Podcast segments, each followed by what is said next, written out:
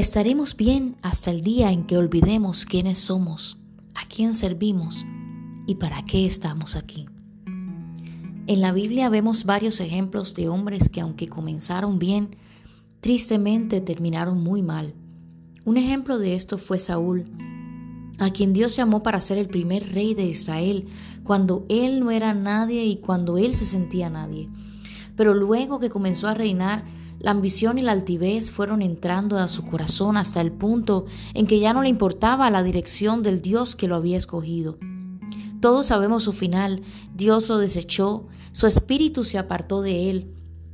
Otro ejemplo en la Biblia fue el de Sansón, un hombre escogido y apartado por Dios desde que estaba en el vientre de su madre, alguien con una fuerza impresionante que luchaba contra ejércitos de hombres y vencía pero se dejó seducir por mujeres extranjeras que no temían a Dios y a una de ellas le confió el secreto más guardado de su vida, un pacto hecho con Dios, el secreto de su fuerza, y no le dio la debida importancia.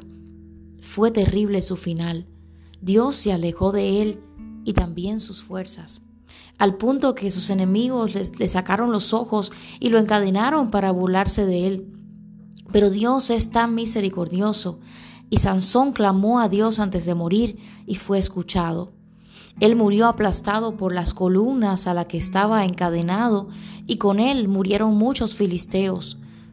Son muy, muy tristes estos dos finales y estoy segura de que nadie quisiera terminar como ellos.